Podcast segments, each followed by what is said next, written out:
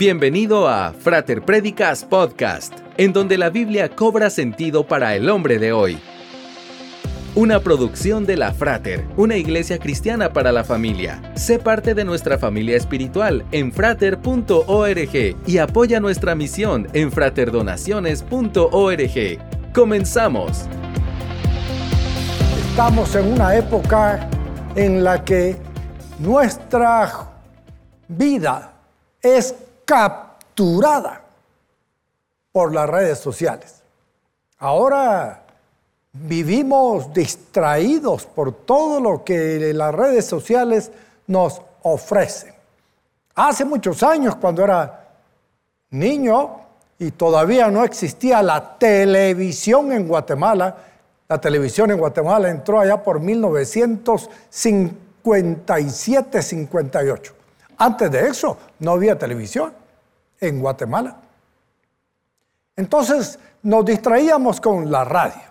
Ahí se encendía la radio y escuchábamos las novelas radiales, los tres Villalobos, el Tribunal de la Alegría. Y era asombroso cómo lograban hacer efectos de sonido muy interesantes a través de la radio y nuestra imaginación volaba. Ahora ya no se necesita mayor imaginación porque vemos las películas por todos lados.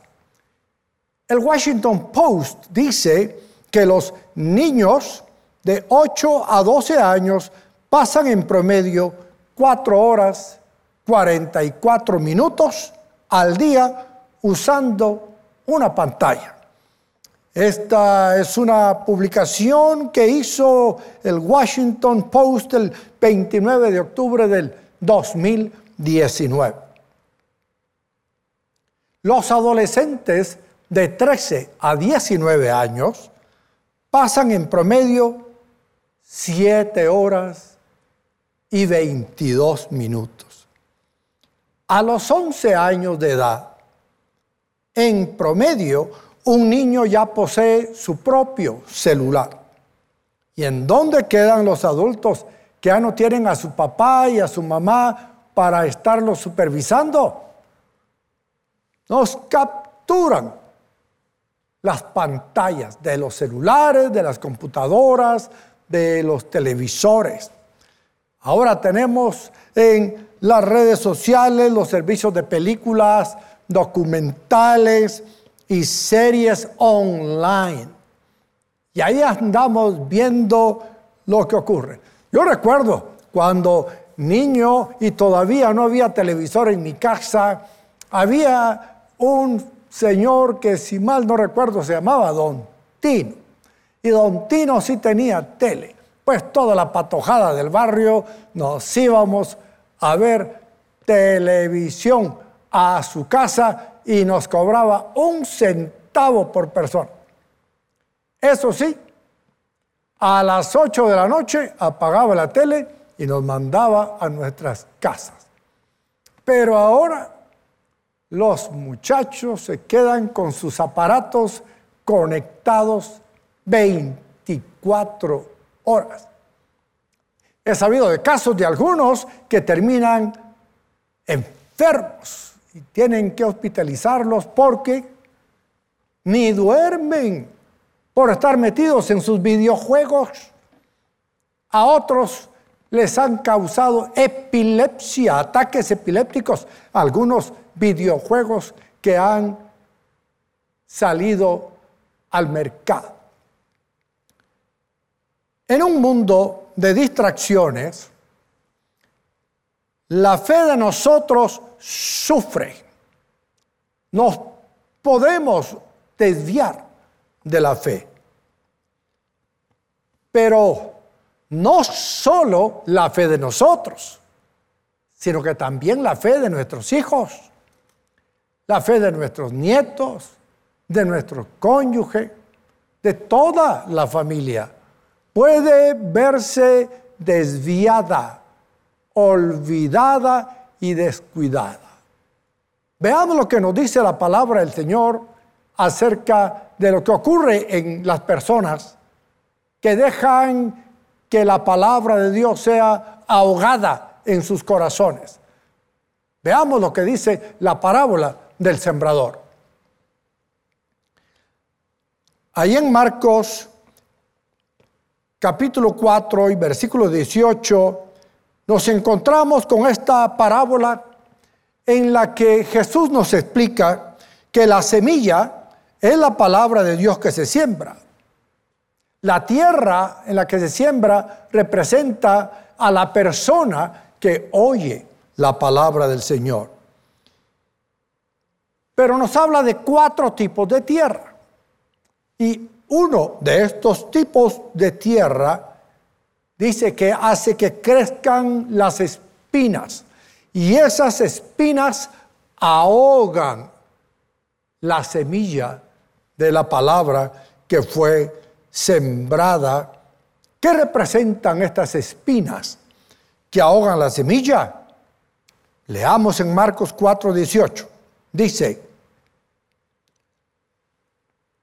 otros son como lo sembrado entre Oyen la palabra, pero las preocupaciones de esta vida el engaño de las riquezas y muchos otros malos deseos entran hasta ahogar la palabra, de modo que ésta no llega a dar fruto. Esa es la razón por qué en un grupo de personas pueden oír la misma predicación, domingo tras domingo, 52 domingos al año. Y sin embargo, unos dan fruto en abundancia y otros cero. Y es porque han permitido que las espinas crezcan y ahoguen la semilla de la palabra. Y claramente dice el Señor Jesús que estos espinos representan a las preocupaciones de esta vida, incrementadas, por supuesto, por el tema tecnológico. ¿Qué es preocuparse? Preocuparse es sentir desasosiego, inquietud o temor por algo que puede ser perjudicial o negativo y que se piensa con insistencia. Cuando usted está preocupado, está insistentemente pensando en algo que usted cree que puede ser perjudicial o negativo. Y recuerde, puede ser, no necesariamente será perjudicial, simplemente puede ser. Y ese tipo de actitud hace que ahoguemos la semilla de la palabra del Señor, en vez de confiar en el Señor cada día de nuestras vidas. El engaño de las riquezas que menciona acá, enseñadas secularmente como el norte de todo ser humano. Recuerda aquella frase que dice, ¿cuánto tenés? ¿Cuánto valés? Lamentablemente, la mentalidad del ser humano está orientado a lo material. Y por eso es que se afana por trabajar y trabajar y trabajar y llegar a tener un mejor carro, un mejor reloj, una mejor casa, mejores muebles y todo eso lo hace preocuparse, afanarse y distraerse en las cosas materiales. Si algo hemos aprendido en la pandemia es que realmente no se necesita tanto lujo para vivir bien. Pablo decía con que tengamos con qué cubrirnos y con qué alimentarnos, estemos contentos con eso.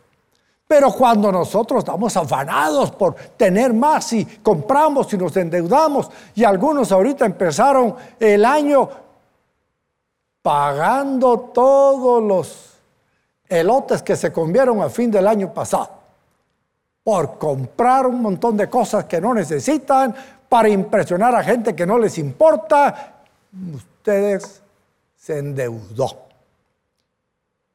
Y encima de eso dice el Señor, y muchos otros malos deseos, malos pensamientos, más malos deseos, igual malas acciones, es decir, pecado.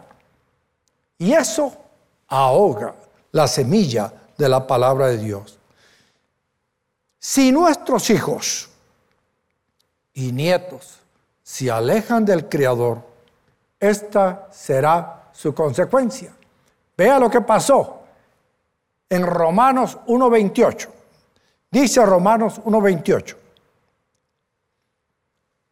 Además, como estimaron que no valía la pena tener el conocimiento de Dios, Noten, estimaron que no valía la pena tener el conocimiento de Dios. Él a su vez los entregó a la depravación mental para que hicieran lo que no debían hacer.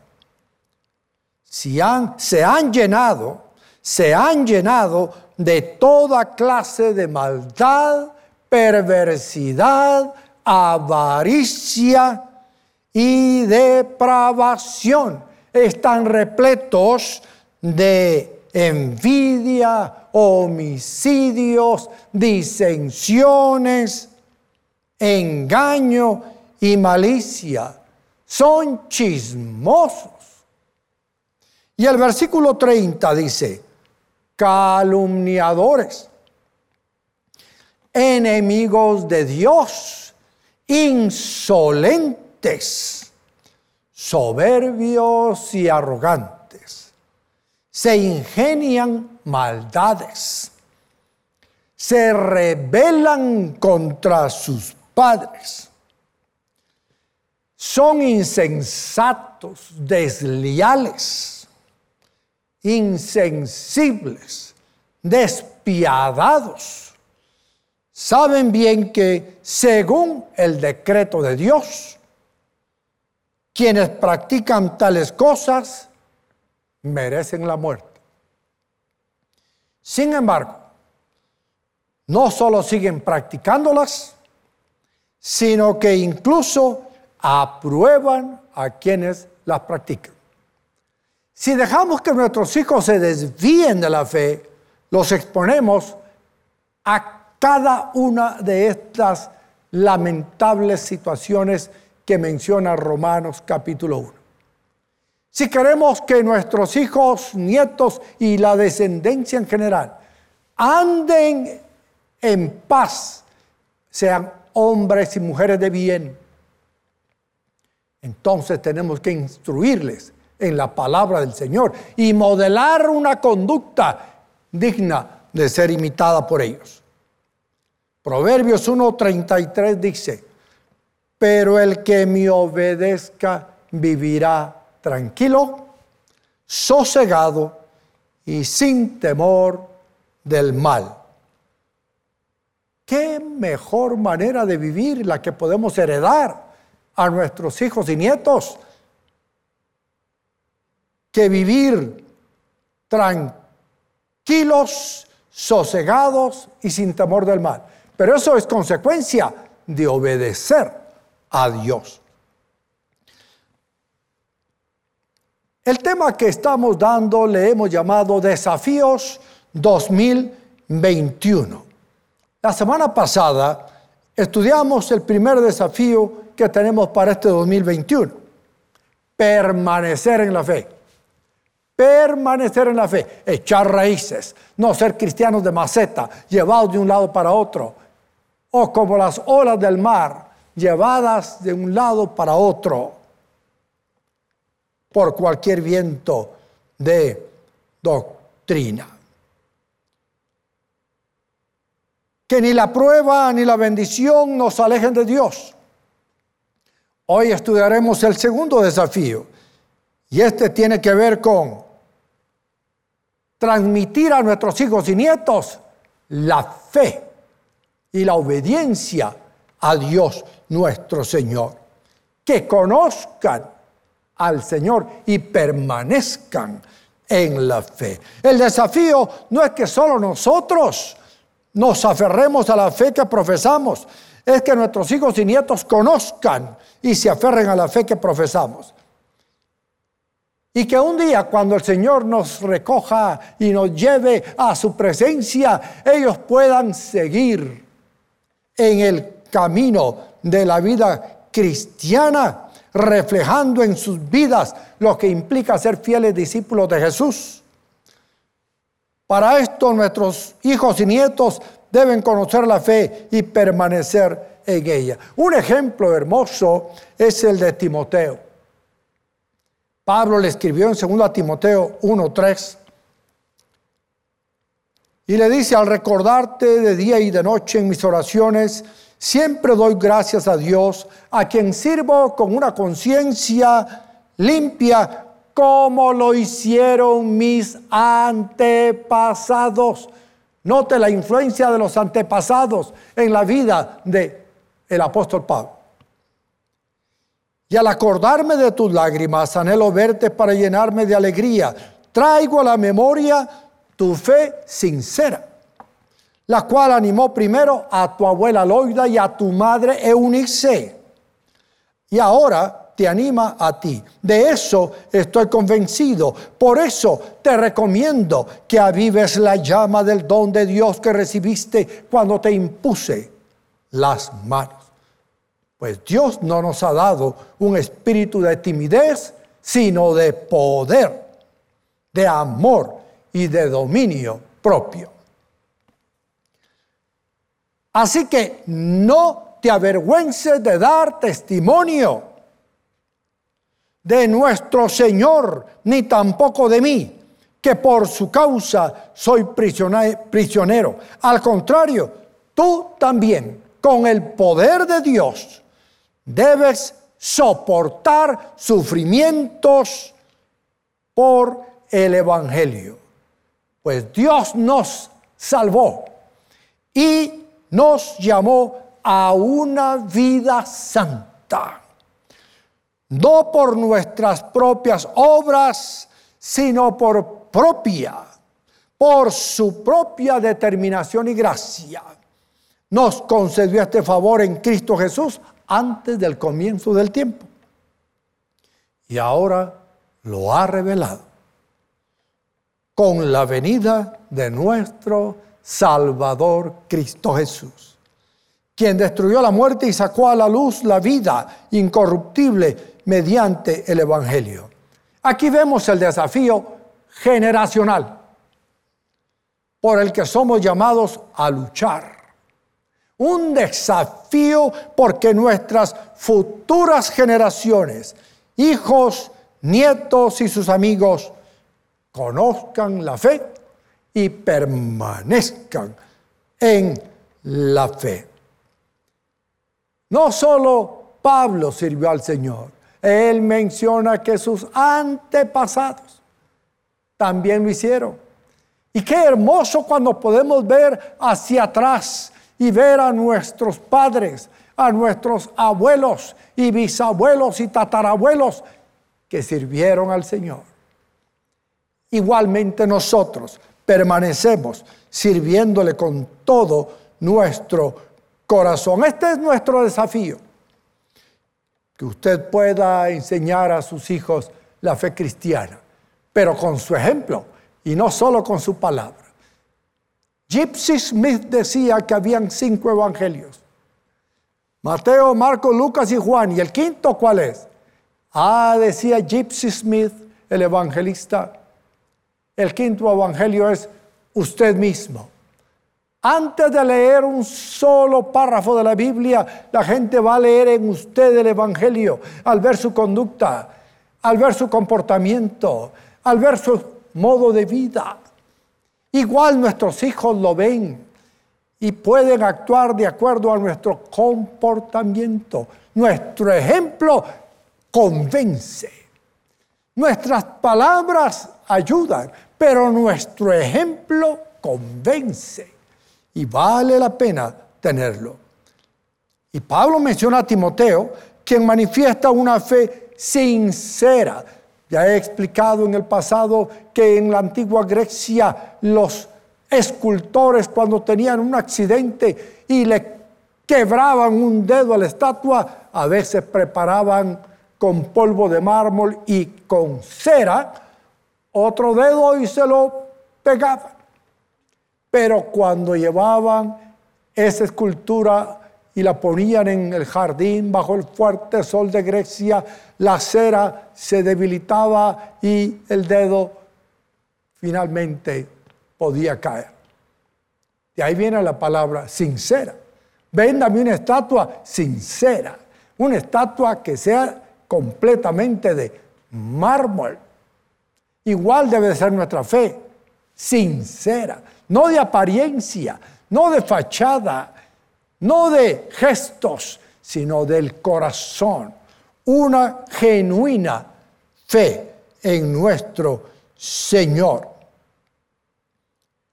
Cuando una fe sincera, no importa que muramos, la fe de nuestros hijos y nietos permanecerá. Porque cuando estamos presentes podemos nosotros estar ahí como moderando un poco la cosa y guiándola, pero cuando ya no estamos? Esta fe animó primero a su abuela Loida y también a su madre Eunice. Vemos nuevamente este desafío cumplido en Timoteo. Y Pablo le anima a avivar el fuego del don de Dios que le fue dado.